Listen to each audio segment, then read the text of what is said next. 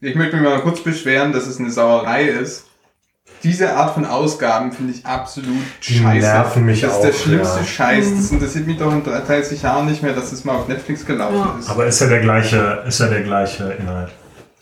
Ja, fair, aber da guck mal, die schöne, wie geil das Cover wäre, ohne den Blobs. Ja, aber es ist ja auch, äh, Das kommen wir jetzt nicht in die, in die Folge rein. Ja, ich weiß, weil ich kann es ja auch nicht, ich kann's ja auch nicht dass man dann zeigen. extra nochmal eine neue Ausgabe von dem Buch rausgeben muss, auf dem das draufsteht. Ja, ich finde das Cover allerdings schon geiler. Also wenn das das echte Cover wäre, wäre es schon geiler als das Originalcover. Das fand ich irgendwie so ein bisschen schmu. aber Aber gleichzeitig, ich meine, die haben ja auch das Bild aus dem Film genommen. Das das Ja. ist doch egal. Naja, aber Das dann weiß ich doch nicht. kann ich ja schon verstehen, dass Netflix dann auch möchte, dass Netflix da Dann soll drauf steht. Draufkleber drauf machen. Achso, ja, aber es ist Oder teurer. hinten draufkleben. Das wird doch Ja, dann, äh, Ja, dann zahle ich den Euro mehr, kein Problem. Das Aber ja dann hättest du es vielleicht gar nicht erst gekauft. Doch, natürlich, weil das Buchclub ja eh schon.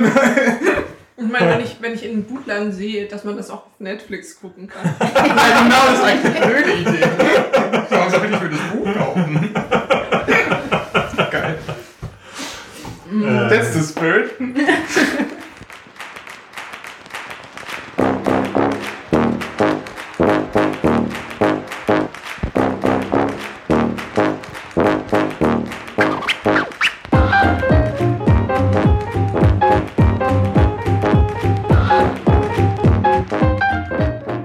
Herzlich willkommen zur ersten Folge von Einbeutelbücher, dem Buchclub-Podcast. Wir sind Anna? Patrick. Peter. und Doreen. Wir haben einen Buchclub gegründet und treffen uns jetzt jeden Monat einmal, um ein neues Buch zu besprechen. Und wir haben uns überlegt, dass es doch eine tolle Sache wäre, das als Podcast aufzunehmen. Genau, weil wir das Format so spannend finden und eigentlich schon immer mal einen Podcast zusammen aufnehmen wollten, dachten wir, das wäre da jetzt genau die richtige Gelegenheit dafür. Und äh, ja, vielleicht erreichen wir auch noch ein paar mehr Menschen damit, denn äh, die Idee ist, dass ihr natürlich auch die Bücher lesen könnt, die wir lesen. Wir werden dann am Ende der Episode immer sagen, was das nächste Buch sein wird.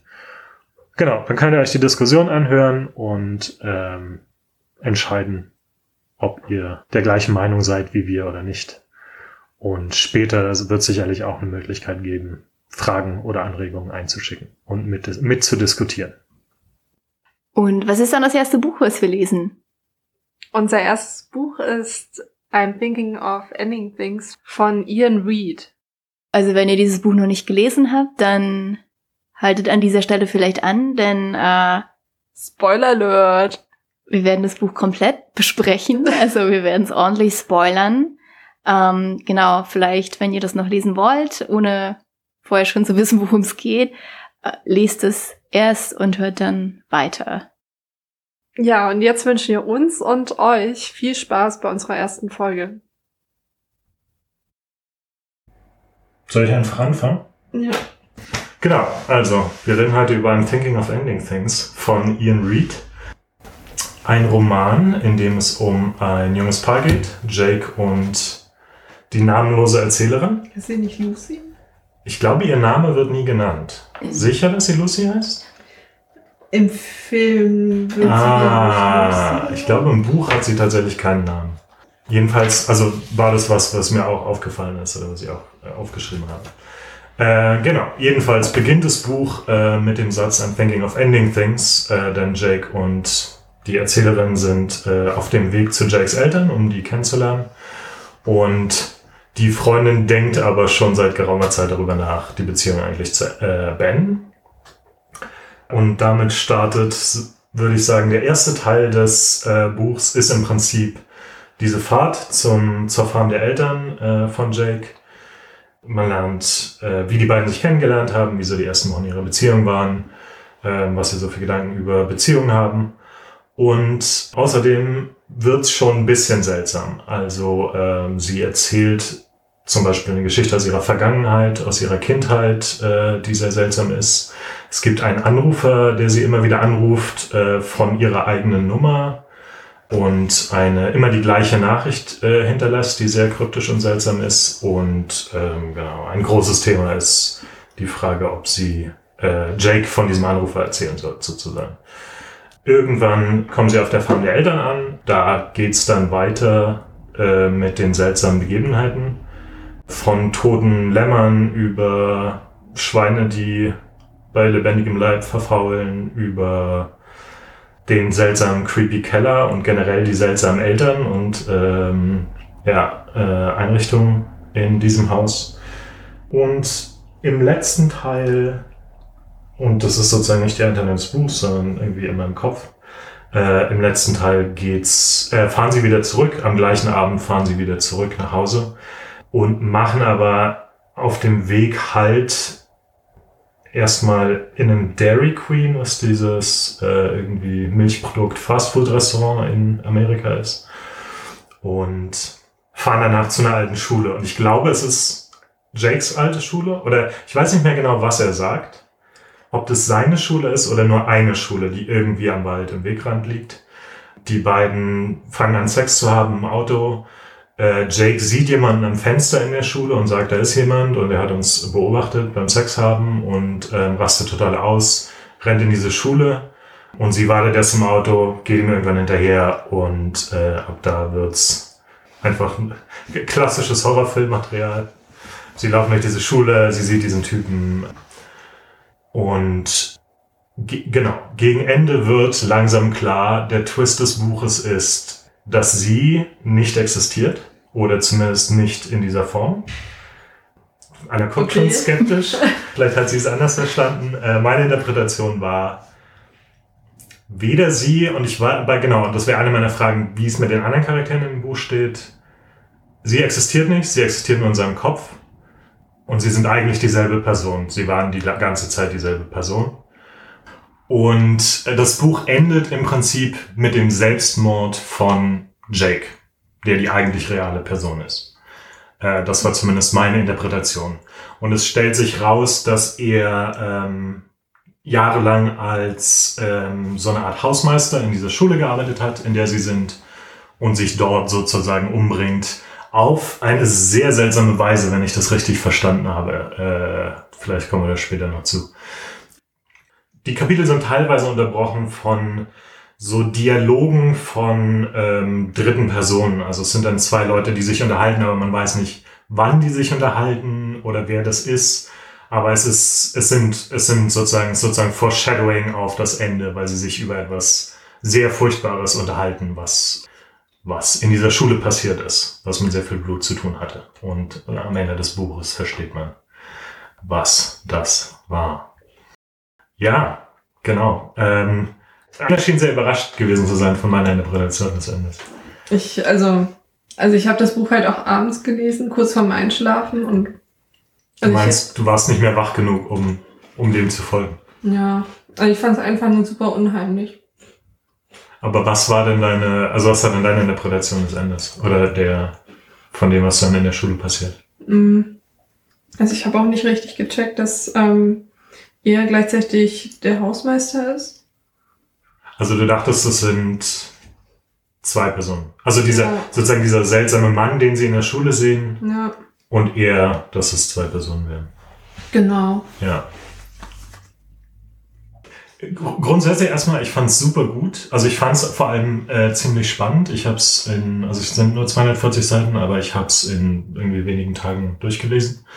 Äh, und zwar auch so abends im Bett. Und ähm, ich fand's, ich fand's, ich fand's ziemlich gruselig. Und ich fand es aber auch so spannend, dass ich nicht aufhören wollte zu lesen. Und ähm, sozusagen das, das, das fand ich, und es zieht sich so eine seltsame Atmosphäre durch, äh, durch dieses Buch. Und ich finde, es gibt schon einige Hinweise. Ich weiß nicht, wie das bei euch war. Sozusagen im Prinzip von ganz von Anfang an war das so eine der Theorien, die ich hatte. Oder nicht Theorien, aber irgendwie so, okay, auf irgendwie sowas könnte es hinauslaufen. Also ich habe es eigentlich relativ spät gemerkt, würde ich Mhm. sagen. Ähm, und ich glaube, auch wenn ich das Buch jetzt im Nachhinein nochmal lesen würde, dann würde man, also eigentlich erkennt man das, glaube ich, relativ, also wenn man es weiß, dann Mhm. sieht man relativ früh Zeichen. Ähm, aber so richtig, richtig verstanden habe ich es erst als die, als in der Szene, wo sie dann eben in der Schule sind Mhm. und dann die, die Erzählerin auf einmal nicht mehr von, von ich spricht, sondern von wir. Mhm, genau. Und da wird es dann auf einmal klar, okay, der, das, das, das ist gar nicht, also sie und dann gibt's auch noch Jake und den Hausmeister, sondern das ist halt alles eins. mhm. Und da ist es mir dann klar geworden und ähm, genau, dann hat es auch alles mehr Sinn gemacht, diese, diese Zwischenteile, die immer von den Kapiteln sind, die haben dann auch Sinn ergeben. Mhm. Einfach. Ne? Da wurde es ja auch schon angedeutet, glaube ich, auch, dass es halt dieser Hausmeister war, der in einer Schule lebte. Ähm, ja, Ich glaube, bei mir war es tatsächlich kurz bevor sie anfängt mit dem Wir. Also es gab dieses eine, diesen ein, dieses eine Kapitel, was ich ziemlich geil fand, weil der Effekt, also ähm, es gibt ein Zitat, was sie, wo sie Jake zitiert, im, gleich auf der ersten Seite, glaube ich, ähm, wo es irgendwie so ein Satz, ähm, äh, sozusagen, was man sagt, kann man faken, Ah. Actions lassen sich faken. Also im englischen Original ist es Uh, sometimes a thought is closer to truth, uh, to reality than an action. You can say anything, you can do anything, but you can't fake a thought. Und es gibt einen Abschnitt in dieser Schule, wo ähm, man immer noch denkt, dass sie das erzählt. Und sie erzählt von so einer Begebenheit, als sie als Kind irgendwie in der Küche saß und so eine seltsame alte Frau da war, die eine Nachbarin war und was Seltsames zu ihr gesagt hat. Und dann kommt der Satz irgendwie, seitdem wusste ich, und dann kommt im Prinzip genau dieses Zitat. Also sozusagen die Ursprungsgeschichte dieses Zitates, wo ich dann auf einmal so war, wow, okay, Moment. Das, das ist ja Jakes Gedanke vom Anfang. Das ist ja nicht ihr Gedanke gewesen.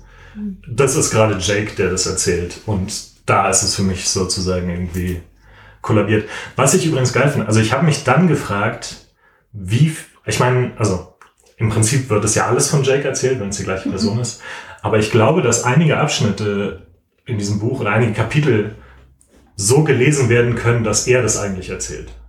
Weißt du, was ich meine? ah, aber Dass es gar nicht, dass es gar nicht sozusagen die Figur der Freundin ist, die Ja. das erzählt, sondern dass es eigentlich Jake ist, der gerade redet. Und aber weil es immer von ich redet, Mhm. weil es immer ein Ich-Erzähler ist, man das beim ersten Mal lesen überhaupt nicht mitbekommt. Ähm, genau. eigentlich ja relativ vieles, auch weil die ja eine Person sind. Also es ist ja schwer auseinanderzuhalten.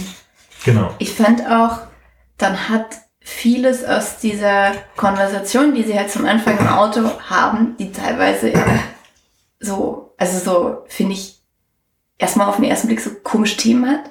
Mhm. Also auch, wo er so komisch reagiert. Also ob es, ob man halt der beste Küsser sein kann, wenn man alleine ist. Das ist eine sehr Das- schöne Diskussion. Das, ja. das war erstmal so eigenartige Diskussion, hat dann viel mehr Sinn Ja. gemacht einfach. Oder auch dieses, als es darum geht, ob man anwesend ist, wenn man schläft.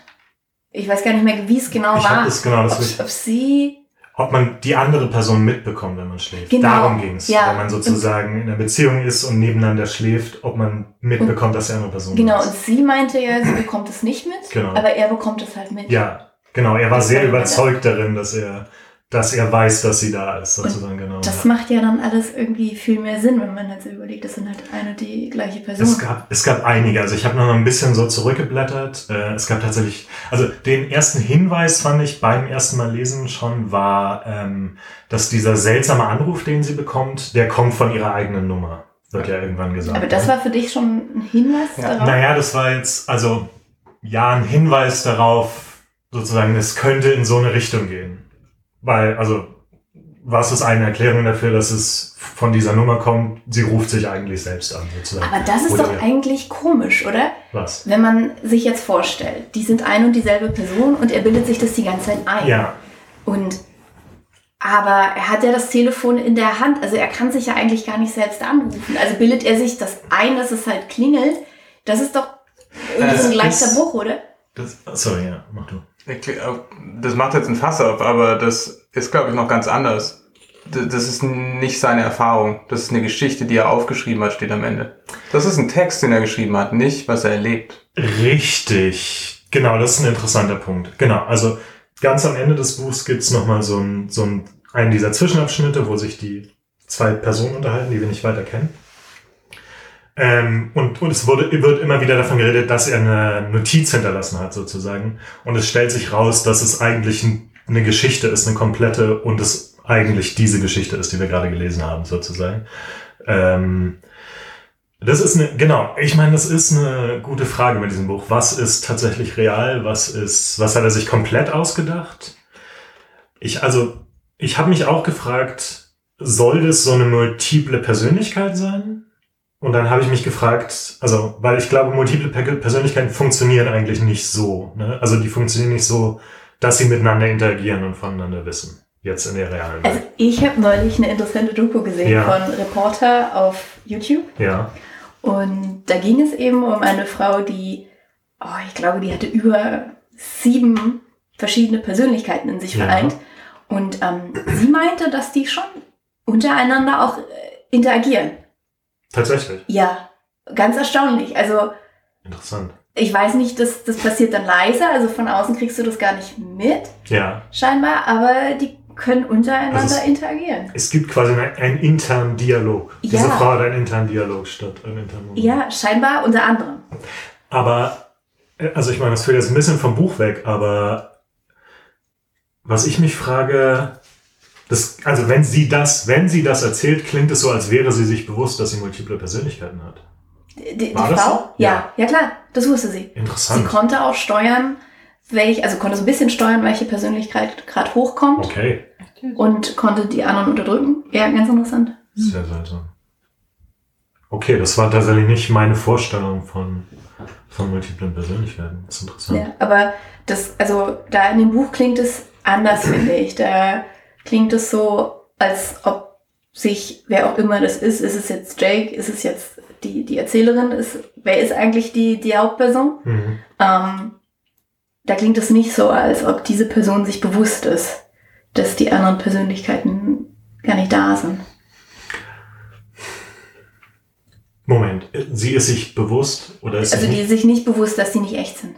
sie ist nicht bewusst, dass sie nicht echt Also sind? das ist, ne, also weil sie hat ja da so viele Momente, wo sie wirklich Angst hat, auch wenn sie in der Schule ist, ja. ähm, hat sie Angst vor diesem Hausmeister ähm, und sucht Jake.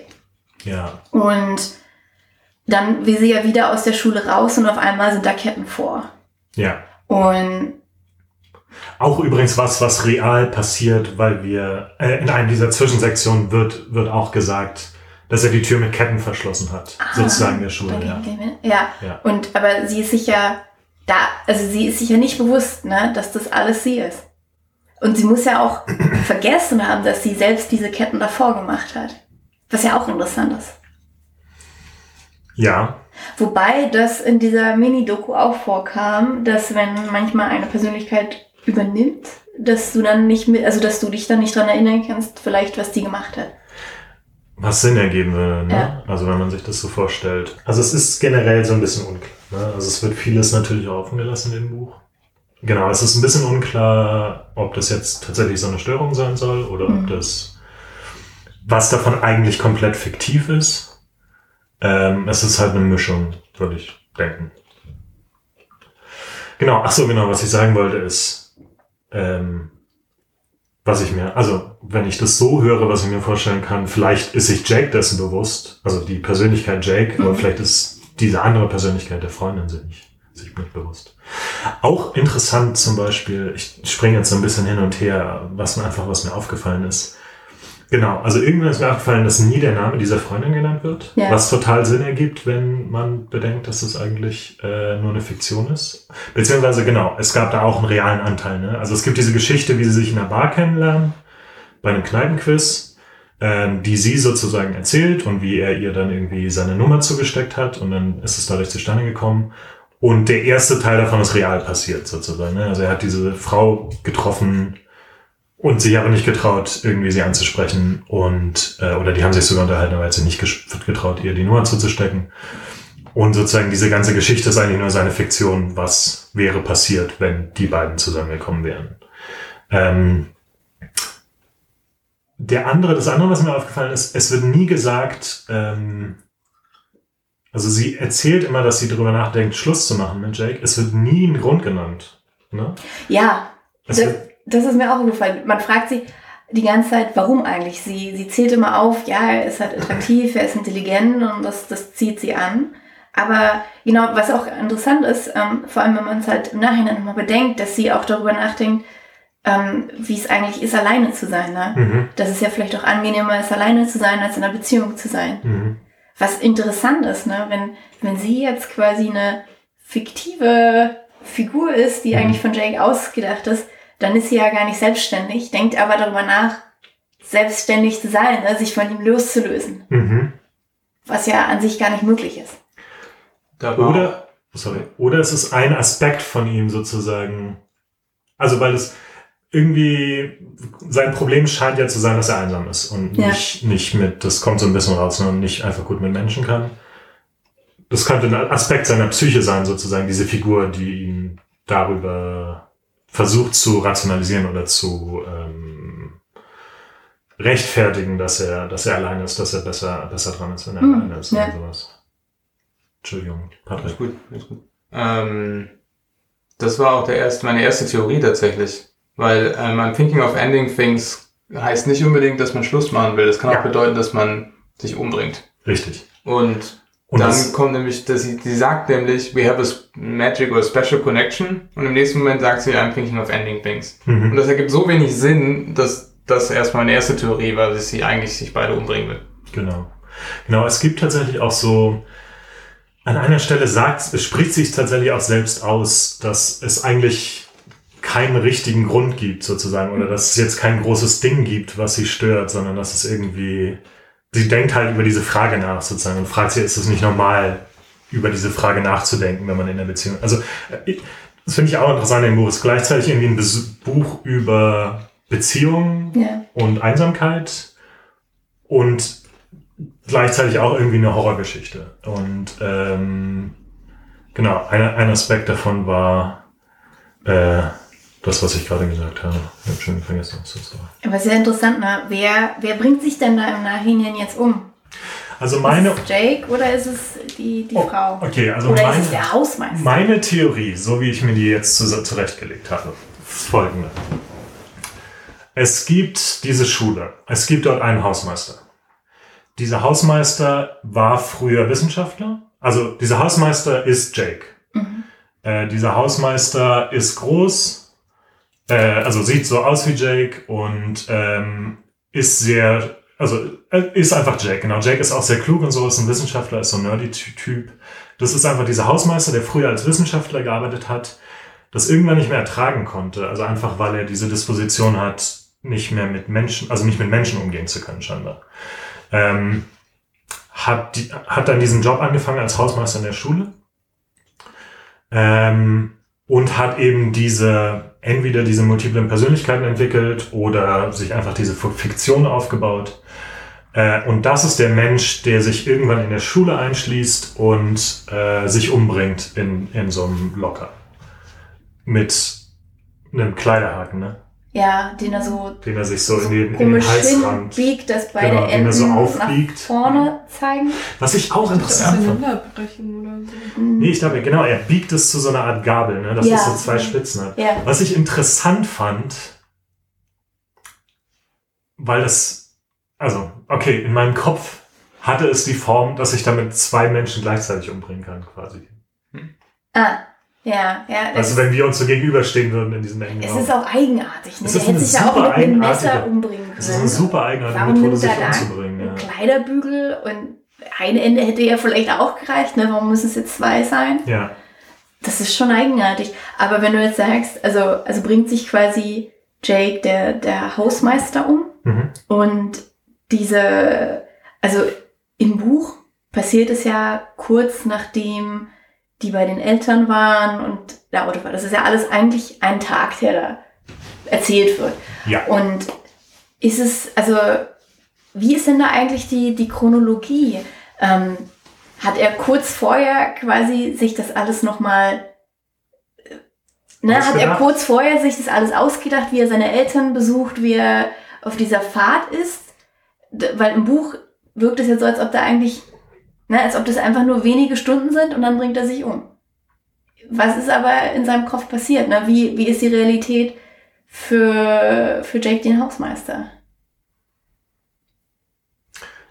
Mm, Also die Frage ist quasi, die Ereignisse, die im Buch beschrieben werden, in welchem Zeitraum passieren die? Ja, Das ist auch so eine Frage, vielleicht schreibt er die einfach nur auf kurz vorher. Also vielleicht ist das, vielleicht, das ist, das, genau, das ist total unklar.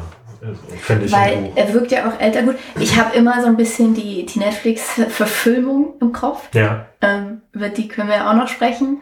Ähm, aber, also, er war ja wahrscheinlich schon Wissenschaftler an der Uni und ist dann Hausmeister geworden. Und genau. da kann man sich ja schon vorstellen, dass da jetzt nicht wenige Tage vergangen sind, sondern schon vielleicht noch ein Ja. paar Wochen oder sowas heißt.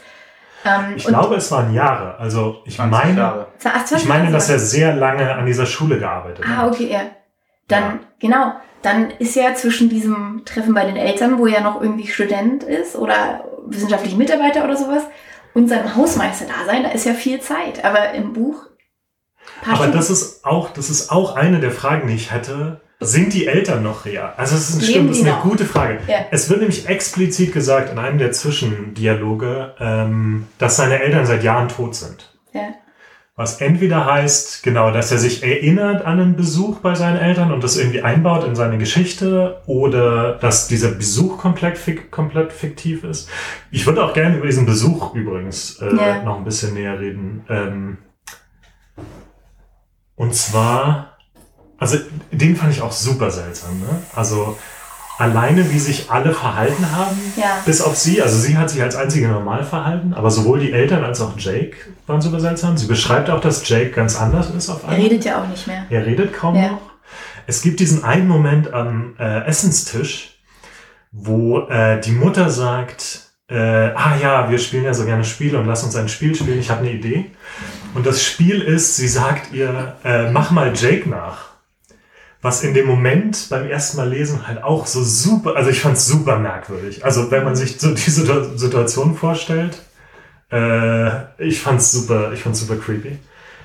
Ähm, und im Nachhinein dachte ich aber, vielleicht war der als, also als Kind oder als Jugendlicher schon so drauf, dass er immer so irgendwie, vielleicht hat er diese verschiedenen Rollen gespielt. Und die Mutter, das war die Art der Mutter, ihren eigentlichen Sohn sozusagen rauszukitzeln oder sowas. Äh, und dann gibt's noch diese ganze Kellernummer, ne? Ja, die, die ist auch interessant. Also diese, diese Bilder meinst du? Auch, genau. Also es gibt dann diesen Keller im, im Haus, wo eine Falltür runterführt. Und es gibt auch nicht nur an dieser Falltür, ich glaube auch woanders im Haus gibt es so Kratzspuren, Mhm. nach denen sie fragt, ne? wo auch irgendwie unklar ist, was, was, also, ich weiß nicht, genau, was sind diese Kratzspuren? Dann geht, geht sie runter in den Keller, obwohl ihr gesagt wurde, da wäre nichts. Da findet sie irgendwie, ich glaube, so einen großen Wassertank, also so einen Heizungstank und genau, Staffeleien, also eine Staffelei mit ganz vielen Bildern, wo immer so eine Figur drauf ist, die auch dieser Beschreibung von diesem seltsamen Mann, zu dieser Beschreibung von diesem seltsamen Mann passt, ne, der ab und zu gesichtet wird von einigen der Figuren, wo immer ein Kind dabei ist. Also was genau, was ist irgendwie, was, was bedeuten diese Bilder? Wer hat die gemalt? Warum sind da Kratzspuren? Warum lässt sich die Falltür zum Keller nur von innen abschließen? Ja. Man würde es eigentlich genau andersrum erwarten. In Genau, Horrorfilmen wäre es eigentlich von außen. Das wird ja auch explizit gesagt, sozusagen, oder explizit rausgestellt im Buch, dass das seltsam ist. Und genau, Und auch diese Sache, wo, wo sie sich dann in dem Kinderbild da wiedererkennt, obwohl es eigentlich Jake genau, ja. Also quasi Fotografie, ne, wo Jake sagt, äh, das bin ich als Kind und sie sagt, Das- aber es sieht eigentlich aus wie sie. Ja. Was halt im Nachhinein Was im Nachhinein natürlich total Sinn ergibt. Sinn. Was auch wieder so ein Hinweis war, fand ich. Also es war ein relativ, Für mich war das der Punkt, wo es klar war, weil okay. davor war auch dieser Punkt bei diesem Spiel, das du gesagt hast, immer Ja. einer von den beiden redet. Und es wechselt immer hin und her. Der andere sitzt immer nur da und starrt. So ist es auch beschrieben, dass selbst wenn Jake redet, sitzt sie nur da und guckt auf ihr Essen und weiß nicht, was sie sagen soll und dann wieder andersrum. Und dass sie perfekt nachmachen können, weil sie halt hin und her wechseln irgendwie. Und dann Ja, kommt das genau, Bild nee, genau. Also es ist irgendwie so, die Eltern, Eltern fragen sie und sie versucht irgendwie Jake nachzumachen. Und ist sie aber unangenehm und Jake macht dann sie nach und das ist aber eine perfekte Ja, genau. Imitation. Also es ist irgendwie, ja, genau so Ja. beschrieben, ja. Und davor ist es halt bei dem Gespräch immer wieder so. Aber was, also hattet ihr, hattet ihr irgendwelche Gedanken zu diesem Keller? Also ich habe mich gefragt, ob es irgendwie, gibt es irgendwie ein Kindheitstrauma? Also war er da drin eingesperrt? Es gibt ja auch, was hatte die Mutter, da war da irgendwas mit Fingernägeln und sowas. Und ich wusste nicht, ob das mit den Kratzspuren zu tun hat.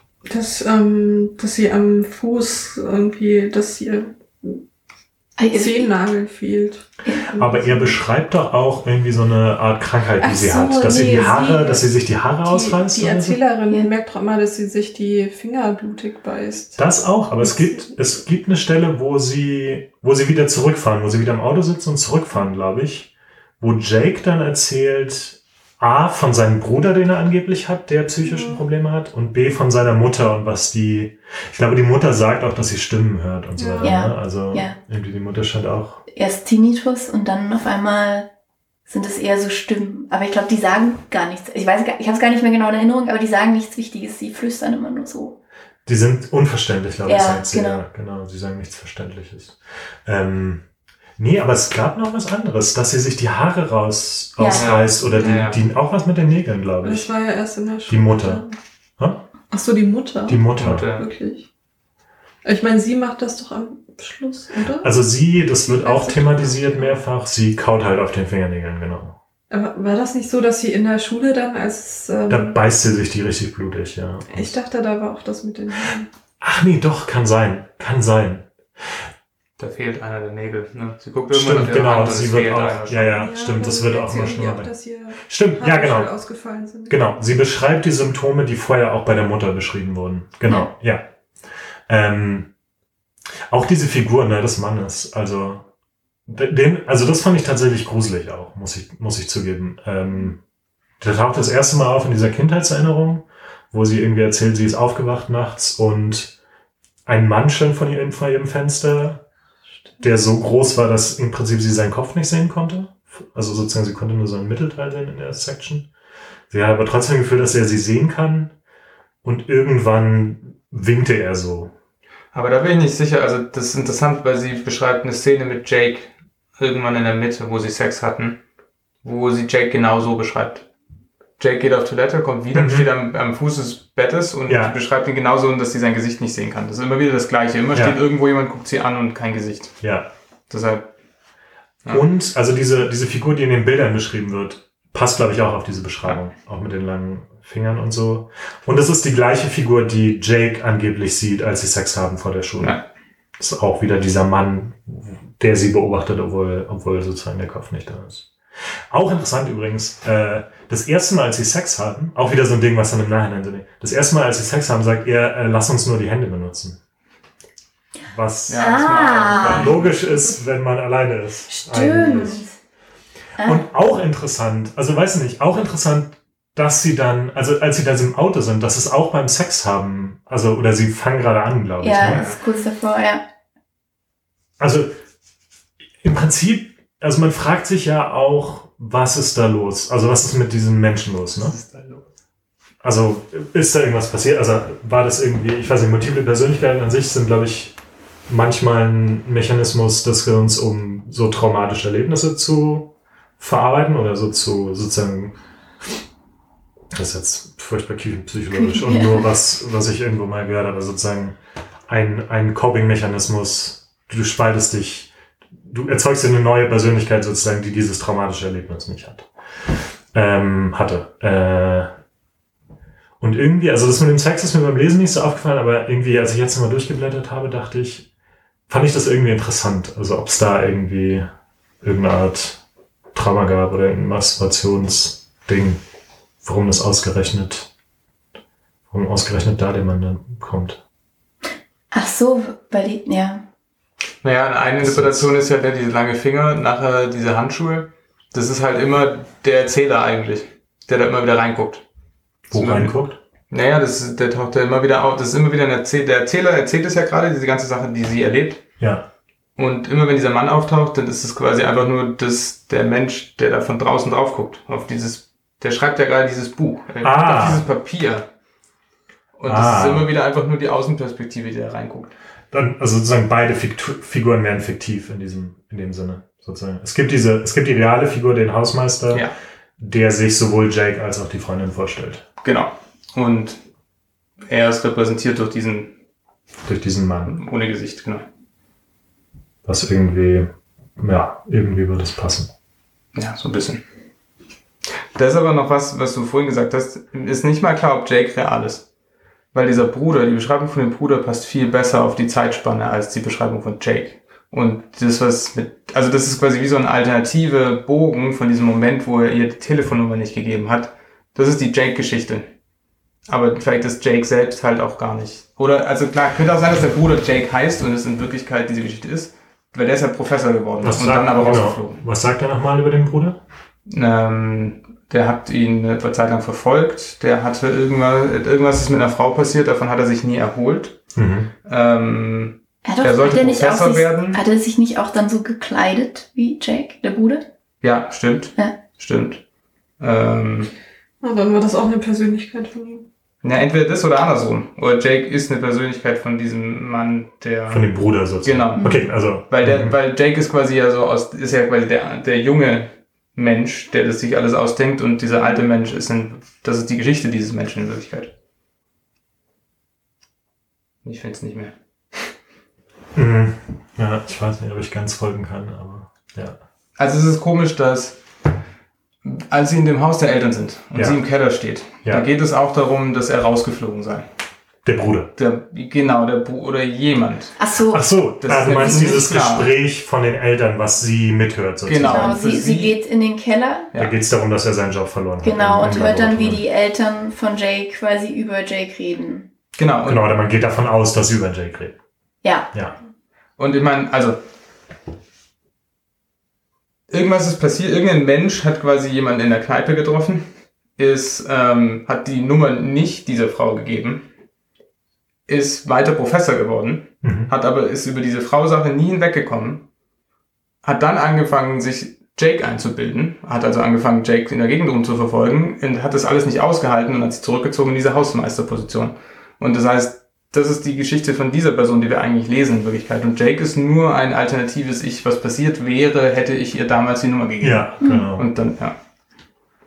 Was chronologisch auch Sinn macht. Ja, genau. Stimmt, das, das, macht das besser. chronologisch total Sinn, genau. Dann hast du quasi, du hast diese Person, die schon jahrelang, also die eigentlich schon viel älter ist als Jake in der Geschichte, die jahrelang Hausmeister war, die jetzt ihr Leben beendet und vorher nochmal diese Geschichte aufschreibt, was wäre, wie wäre das Leben verlaufen sozusagen, wenn, Ja. wenn ihr diese, was auch tragisch ist, ne, weil diese Geschichte, die er tragisch. sich, also diese Geschichte, die er sich ausdenkt, was wäre wenn, endet ja auch in der gleichen Katastrophe eigentlich. Also Ja. ähm, was ist die eine Frage? Es gibt diesen Anrufer, Ja. der, Ah. es gibt diesen Anrufer, der, also diese Nachricht, die der Anrufer hinterlässt, ist so mega kryptisch, aber eins davon ist irgendwie, äh, es gibt nur eine Frage, du musst nur eine Frage beantworten. Äh, ist es What are you waiting for? Nee, ich glaube nicht. Also ist es die Frage, bringst Ja. du dich um oder nicht? Ah, okay, lustig. Das hatte ich auch nicht so gelesen. Dieses What are you waiting for war für mich das, warum gibst du ihr die Nummer nicht? Das ist die Oh, Frage, die er sich immer gestellt hat. Weil das ist nämlich dieser Schulball und das ist vom Kontext her so ein bisschen. Ah, Oder ich glaube, es war ein Schulball. Ja, also ich glaube, er sieht das Banner von dem Schulball und da steht drauf, What are you waiting for? Ja. Genau, und dann gibt es drei Seiten, wo nur diese Frage sozusagen wiederholt wird. Aber du magst recht haben, das kann auch genauso gut sein. Ja. Nee, ich glaube, die, ähm, die, das Buch, das ist mein, mein, meine Sicht darauf, das Buch erklärt sich selbst. Und es gibt diese Diskussion während der Autofahrt. Und ich weiß nicht mehr, welcher Philosoph das ist, aber es gibt jemanden, der sagt, dass dein Leben eine einzige Frage gegen. C.G. Jung. Also das, Genau. genau. Genau, und ich glaube, das ist die Frage. Ich wollte nachschauen, ob das wirklich irgendwie ein Jung-Zitat ist. Also ich weiß tatsächlich sehr wenig über, über Jung und Jungs Psychologie, aber äh, was, genau, was war das hier da nochmal? Das Leben ist eine, ich hab's, ich hab's, ich glaube ich, naja, mein Kind ist irgendwo anders. Ähm, ich hab's in, in der Tram gerade nochmal gelesen, äh, glaube ich, genau diese Stelle. Genau, meine, meine Existenz ist eine einzige Frage an die Welt oder irgendwie so. Genau, und, und oh, verdammt. Die eine Frage, ja, ja, stimmt, das, das spiegelte sich da. Ich fand, also ich finde tatsächlich, dass das Buch ziemlich, also es ist manchmal ziemlich meta, ne? Also äh, es ist tatsächlich so, dass so Zitate und Anspielungen gemacht werden, die sich auf das Buch selbst beziehen. Genau, das meinte ich mit erklärt sich selbst. Nicht Ja. es erklärt sich, sondern es, es kommentiert sich selbst. Das kommentiert sich selbst. Also es gibt zum Beispiel den, diesen einen, ich weiß auch nicht mehr, wie die Formulierung genau war, die würde ich eigentlich gerne mal nachschauen, aber äh, ich glaube, das ist auch die Stelle, wo er die Begegnung dieser seltsamen alten Frau erzählt, Mhm. ähm, wo er ähm, erklärt, was für ihn gruselig ist oder was für ihn Horror ist. Und sozusagen ist halt nicht irgendwie das große Monster oder so, sondern irgendwas, was von der Normalität abweicht. Ich weiß nicht mehr, wie die genaue Formulierung war, aber es war so offensichtlich irgendwie ein, Statement darüber, was dieses Buch macht oder was sozusagen diese, den Grusel in diesem Buch ausmacht. Ähm, und genauso halt sozusagen alles, was, also dieser letzte Dialog, dieser letzte Zwischendialog, wo es darum geht, also äh, wo es quasi rauskommt, dass diese Geschichte ist eigentlich das Buch, was Ja. wir gerade gelesen haben, ist auch die Notiz, die er vor seinem Selbstmord hinterlassen hat. Äh, und ich glaube, einer der letzten Sätze ist irgendwie, ähm, ja, lies es dir mal durch, äh, fang am besten mit dem Ende an und Ja. arbeite dich dann von vorne durch, sozusagen. Also so- selbst das irgendwie eine, eine Anweisung, oder was heißt eine Anweisung, aber eine Anregung an den Leser. Ich habe tatsächlich überlegt, das nochmal noch mal zu lesen. Also ich habe es jetzt in der Zeit nicht gemacht, aber so gerade unter dem Aspekt, was, was könnte jetzt eigentlich die andere Figur sein, die erzählt? Wann ist, wann ist irgendwie ein Erzählerwechsel, den man gar nicht mitbekommt beim ersten Mal?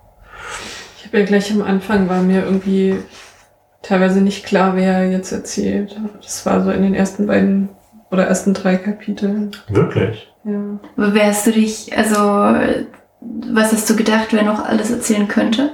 Nee, also mir war einfach nicht klar, ob sie oder Jake, also aus wessen Sicht das gerade erzählt wird. Ja. Aber dann, dann war es halt irgendwann wieder relativ klar. Mhm.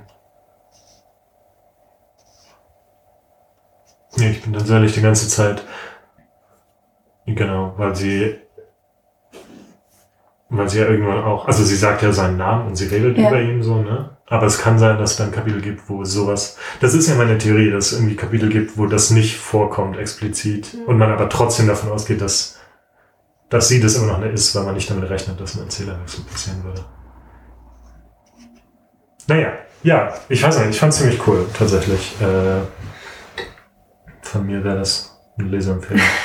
Wie fandest du das Buch Leseempfehlung? Auch jetzt nach der Diskussion, äh, Ja, also jetzt nach der Diskussion würde ich es auch nochmal lesen, um ja, weil dann doch einiges klarer ist, aber ich, ich bin halt einfach nicht so ein Mensch, der gerne unheimliche Bücher oder Filme liest. Das ist halt auch war es jetzt so gruselig? Es war mir zu gruselig. Was war am gruseligsten? Die, die Sache in der Schule, als sie dann von dem Typen, oh Gott, und die Kette, als dann die Tür abgeschlossen ist. Das war, ich Ja. fand das ziemlich, ich fand es ziemlich äh, auch intens, ja. Und, und der Keller und, und diese komische Dairy Queen Szene, als dieser eine äh, Angestellte dann so sagte, Waren die real? Angst. Doch. Nee. Also, ganz ehrlich, im Nachhinein. Das passt so gut, wenn die Nach- real sind. Genau, im Nachhinein würde ich, also man könnte sich gut vorstellen, dass die real waren, weil die halt, man, man versteht nicht, warum die kichern. Genau. Und sie sagt ja so, sie gucken sie an, als ob sie sie kennen würden. Ja. Und Jake reagiert wieder gar nicht. Ja. Ähm, und dann sagt ja die eine, also sind ja drei, zwei lachen nur und die, die dritte ist so ein bisschen netter und sagt dann noch, du musst das nicht tun. Ja. Was so ein bisschen komisch ist, weil was Oh ja. meint sie damit? Meint Ja. sie damit halt schon den, den Suizid? Ähm, aber da würde es halt sehr gut passen, ne? dass, Ja. dass sie sich, weil wer weiß, wie, wie Jake oder der Hausmeister oder wer dann auch immer da halt steht, sich verhält. Vielleicht spricht er ja auch mit sich selbst. Ne? Und das würde halt erklären, oder vielleicht kennen die ihn halt schon, weil er in der Vergangenheit irgendwie aufgefallen ist und machen sich deswegen über ihn lustig. Mich hat das irgendwie total auf so eine Fährte gebracht, von wegen, dass Jake halt so ein, so ein Serienmörder ist Mhm. und ähm, es scheinbar schon öfter passiert ist, also dass er so ein Muster hat, dass er immer wieder ähm, Frauen vielleicht auch, die ähnlich aussehen, mit zu seinen Eltern bringt und dann danach zu diesem Dairy Queen geht Mhm. und dann ähm, werden die nicht mehr aufgefunden und so. Das, das war halt so meine Theorie. Mhm. Das, das kann ich gut nachvollziehen. Ähm, das hatte ich zum Anfang auch so ein, so ein bisschen, habe ich auch in die Richtung vermutet tatsächlich, weil die, die Mutter ja, bevor sie sich wieder auf den Rückweg machen, äh, sagt sie ja dann auch nochmal, dass sie sich, dass sie Angst um sie hat. Ja. Und Mhm. dann fragt man sich, gut, der ganze Besuch war eigenartig. Ähm, dann fragt man sich, warum sagt die Mutter jetzt sowas? Dann wundert man sich, warum kichern die jetzt alle so? Mhm. Und dann äh, ist es ja auch für, für die Erzählerin nicht verständlich, warum halten die da jetzt mitten im Schneesturm vor dieser Schule an und er muss jetzt unbedingt da raus und kommt Ewigkeiten nicht wieder. Mhm. Also da dachte ich auch kurz, ist es von ihm alles geplant gewesen? Wenn man erfährt ja zum Anfang eigentlich sehr wenig über Jake, ne? Alles nur ihre Draufsicht, sie redet viel über sich, wie sie Mhm. sich fühlt, dass sie, dass sie Schluss machen will oder halt erst beenden will. Aber von ihm weiß man ja gar nicht, was er fühlt. Und dann dachte ich, ja, also ich kann das verstehen. Das, Mhm. Also ich hatte auch kurz die Vermutung, dass das irgendwas mit ihm ist, dass er irgendwas vorhat. Ja. Das Ja. war, glaube ich, auch gewollt. Oder, oder Ja. sagen wir mal so, also ich fand es ziemlich. Ich hatte, ich dachte auch genau das gleiche. Ich dachte auch, ah, es könnte auch sowas sein. Es, es, es erzeugt halt Spannung. Also Ja. ich muss sagen, ähm, vor allem weil ich ja schon gehört hätte, dass ihr das alles so gruselig fandet, ähm, habe ich ja auch immer versucht, mich zu gruseln. Aber hat nicht geklappt. Also ich, Vielleicht war das das Problem, vielleicht hast du es zu sehr gewollt. ja, ich, man kann es nicht erzwingen. Ähm, vielleicht bin ich da auch zu abgebrüht. Also ich, ich, ich habe schon gesehen, dass das natürlich unangenehme Situationen waren. also mitten in der Nacht, abseits, in so einer Schule irgendwo und nirgendwo, ähm, da allein zu sein. Das, das habe ich schon gemerkt, dass das halt keine schöne Situation ist, aber ich konnte diesen Horror nicht nachvollziehen. Was ich halt aber schon nachvollziehen konnte, es war, das ganze Buch über herrschte eine sehr unangenehme Atmosphäre. Also Mhm. es war einfach immer unangenehm und surreal. Es gab viele Elemente, die, die einfach auch darauf eingezahlt haben. Ne? Allein schon, dass die, also sie erzählt gleich zum Anfang von diesem Mann, der sie als Kind da gesehen hat, also der, der ins Fenster geguckt hat, dann kommt die auf den Hof und der, der Hof sieht so, also von den Eltern, der Hof sieht so, so schon so runtergekommen aus, dann die, die toten Lämmer Mhm. und dann einfach diese komische Atmosphäre da halt bei den Eltern. Ne? Das wirkte alles so total surreal. Allein schon so diese kleinen Details irgendwie, dass der, der Vater hatte, glaube ich, erst ein Pflaster über eine Augenbraue Mhm. und eine halbe Stunde später hat er noch ein zweites über der Augenbraue. Das ist einfach so, so, so schräg Mhm. und aber wird auch nie aufgeklärt. Ähm, das fand ich halt eher, dass es die ganze Zeit zu unangenehm war. Du hast das Gefühl, dass irgendwas eigenartig, aber niemand redet drüber. Also auch, Mhm. sie, sie spricht ja Jake auch so ein bisschen darauf an, also auch bei der Dairy Queen. Und er reagiert irgendwie gar nicht drauf. Das kann doch eigentlich gar nicht sein. Er muss ja irgendwas dazu sagen. Mhm. Auch dieses, ähm, dass er gar nicht so richtig darauf eingegangen ist, dass der Dilemma tot sind und so. Das war für den halt einfach so. Ja.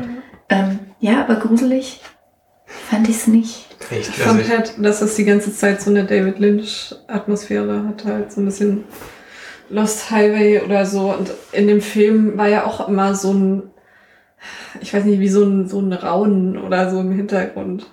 Ich weiß nicht, was- Wie das Dröhnen, wie das Dröhnen in, in David Lynch-Filmen. Der Ja. Bass, der immer drunter wo man immer nicht Ja. weiß, habe ich, mir das- hab ich mir das eingebildet? Oder gibt's das wirklich?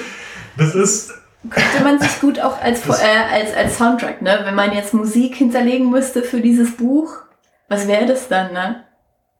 Es wäre So- wahrscheinlich keine, keine richtige Musik, sondern es wären einfach nur so, so ein Dings. So schräge Töne. Ja, ja, was halt auch so auch- surreal ist. Ja, Diese aber die- Melodischen. In dem Film war das doch auch so.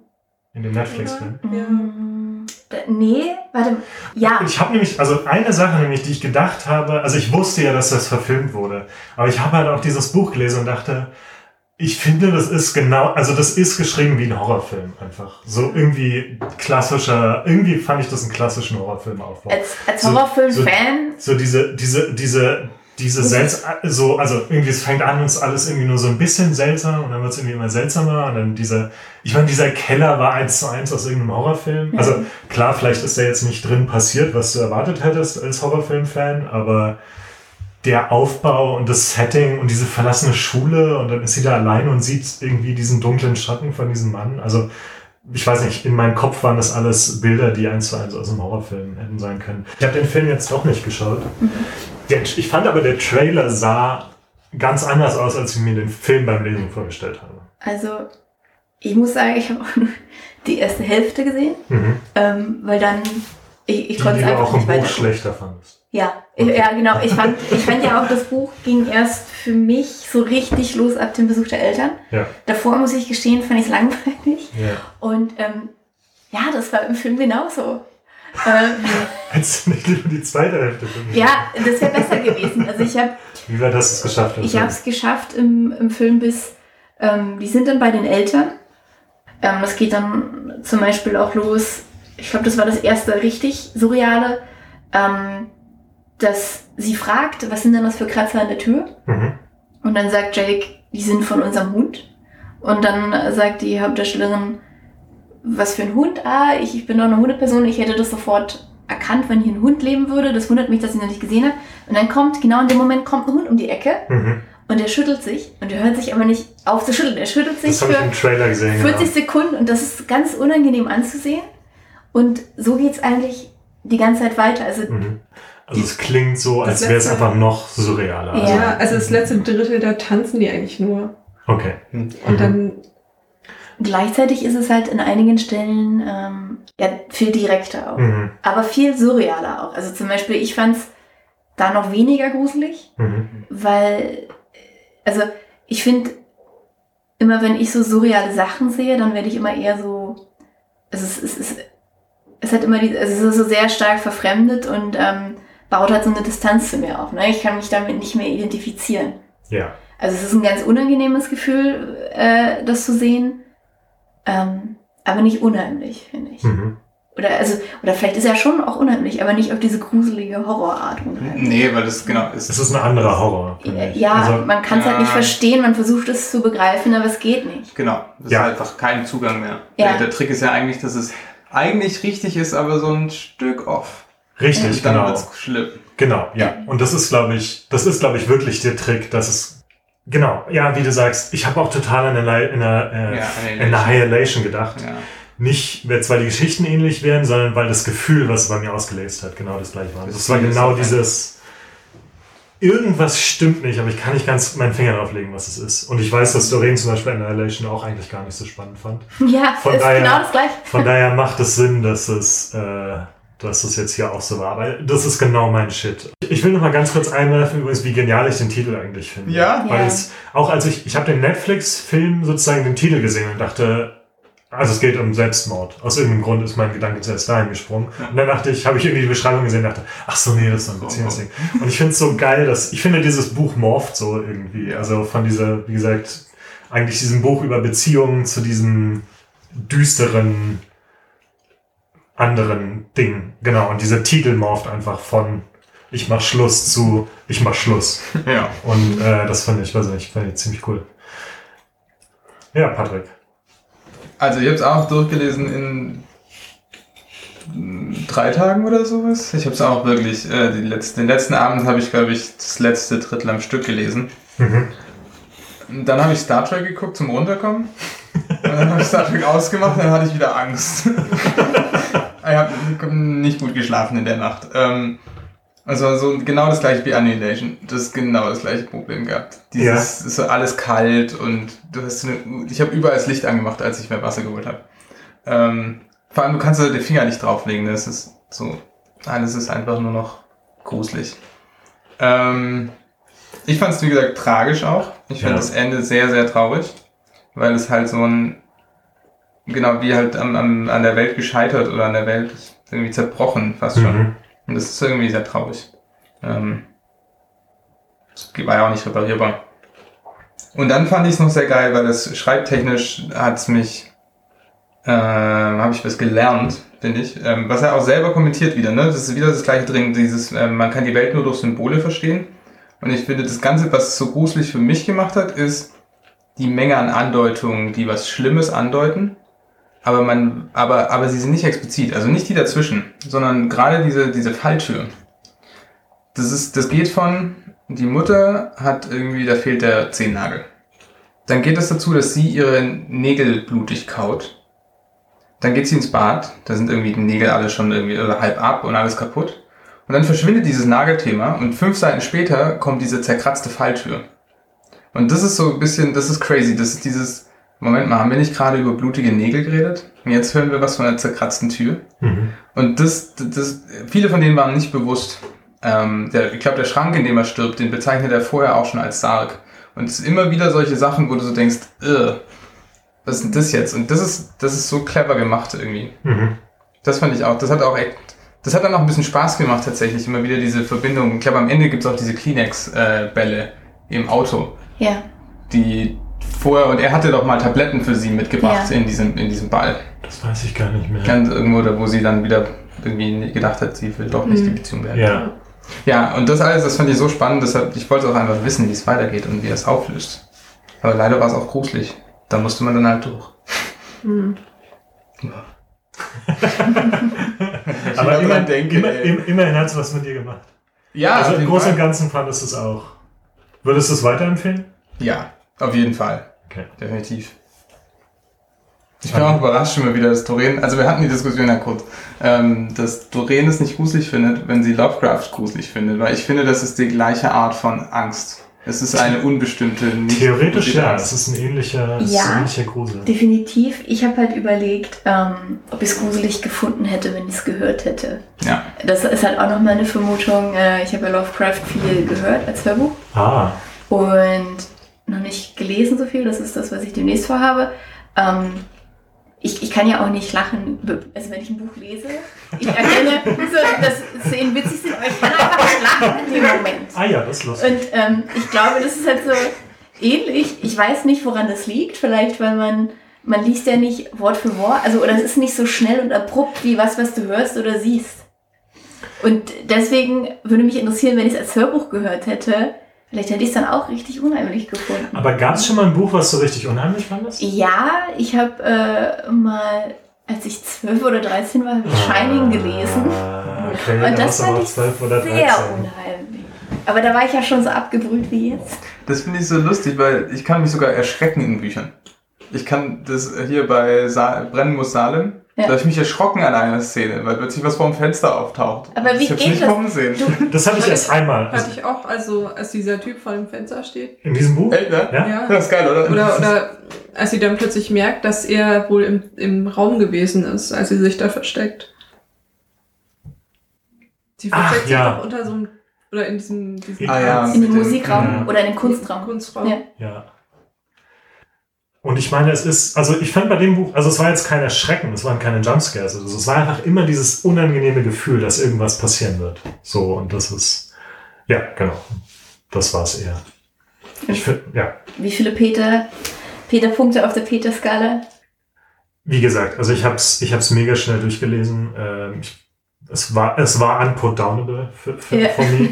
ähm, und ich würde es auf jeden Fall weiterempfehlen. Also vielleicht nicht jedem, aber äh, Würdest du es deiner Mutter weiterempfehlen? Ich habe tatsächlich witzigerweise habe ich meiner Mutter von dem Buch erzählt, weil ich Ja. so begeistert davon war. Ähm, ich glaube nicht. Also ich weiß nicht, ob ich. Also ich denke jetzt nicht, dass meine Mutter das unbedingt lesen müsste. Aber das ist ein interessantes Qualitätskriterium, was du ja, was du ja aufgemacht hast. Ähm, ich würde ich würd, ich würd ihm äh, 8 von 8 Peter geben. Ne, sagen wir 7. Nee, sagen wir 8 von 8 Peter. 8 von 8 Peter? Ja. Warum nicht 10 von 10 Peter? Diese Skala jetzt so halt auch was diese Was- Skala jetzt so definiert habe. Surreales halt. Genau. Das klingt, es klingt fast richtig, aber irgendwas ist falsch. Irgendwas ist falsch in dieser Bewertung. Ähm, ja, cool. Und gibt sonst noch etwas, was jemand zu diesem Buch sagen möchte? Also als ich am Anfang immer diese, diese Zwischenkapitel gelesen habe, Hm. das fand ich schon, also ich fand das irgendwie so ein bisschen billig. Billig. Als, als Mittel Also, oder ja, als so- stilistisches Mittel? So von wegen, ah ja, wir deuten jetzt äh, schon mal an, wie es enden wird. Und Ja. Aber Ich finde, Aber halt, ich meine, es hat ja, funktioniert. ja, schon, irgendwie. Ich finde halt später, also ich finde, also ich weiß, was du meinst, glaube ich. Ja klar, also es ist ein sehr, sehr offensichtliches Foreshadowing quasi. Aber das Interessante ist, das sind eigentlich die einzigen verlässlichen Informationen in diesem Buch, ne? die man kriegt. Ja, Und gerade so in späteren finde ich, also vieles von dem, was ich mir zusammengereimt habe, ist aufgrund dieser Dinge, von denen man irgendwie weiß, dass sie, dass sie Fakten sind. Zum Beispiel, dass seine Eltern vor Jahren schon gestorben sind, wird halt in einem dieser Zwischendings gesagt. Genau, ich glaube fast, wenn man einfach nur diese Teile, diese Abschnitte liest, back to back, bekommt man, bekommt man schon eine Idee davon, was eigentlich wirklich passiert ist. Und wie viele sagen, Dorens? Dorins gibt es mh, auf einer Skala von 1 bis 5 dreieinhalb, würde ich sagen. Aber Okay. vor allem auch, ähm, das ist äh, Geschmackssache einfach. Also ich denke schon, dass es gut geschrieben ist. Es hat mich auch ein wenig gefesselt, aber halt nur so mit Bindfäden, sag ich mal. Mhm. Nicht mit Ketten. Mhm. Ähm, ja, also vor allem, also ja, also dreieinhalb würde ich ihm geben. Okay. Aber ich sag mal so, wenn ich es vorher gekannt hätte, hätte ich es nicht quasi für unsere erste Episode empfohlen, aber ja, weiß man ja vorher nicht. Ja, ich bin sehr froh, dass das unser erstes Buch war. Ich auch. Es hatte genug Komplexität in jeder Richtung. Ich fand, im Nachhinein ist es eigentlich auch witzig, sowas zu starten, äh, mit einem Buch, was den Titel hat. Sehr ironisch, ja. Weil wir haben ja darüber nachgedacht, was zu starten. Dann habe ich jetzt auch nicht ganz rausgefunden, ob sie es gut findet, aber nicht gut, dass sie sich so sehr dabei gegruselt hat, oder ob sie es nicht gut findet, weil sie es so gruselig fand. Ist einfach nicht dein Ding, war nicht so wirklich dein Ja, war nicht so mein Ding. Ding. Okay. Aber ich würde trotzdem sechs von zehn geben. Okay. Ich finde es gut, dass wir uns alle unterschiedliche Skalen überlegt haben. Aber Also, dass es nicht vergleichbar ist. Dass das auf keinen Fall vergleichbar ist, weil Das ist darum, schön. darum geht es ja eigentlich auch nicht. So, dann sind wir auch schon am Ende unseres Podcasts angekommen. Und welches Buch besprechen wir dann nächstes Mal, Anna? Ja, unser nächstes Buch wird Annette, ein Heldinnen-Epos sein von Anne Weber, das dieses Jahr den Buchpreis gewonnen hat. Ja, und wir hören uns dann das nächste Mal am 1. Dezember. Und bis dahin wünschen wir euch viel Spaß beim Lesen. Bis zum nächsten Mal. Tschüss. Tschüss. Ciao! Tschüss.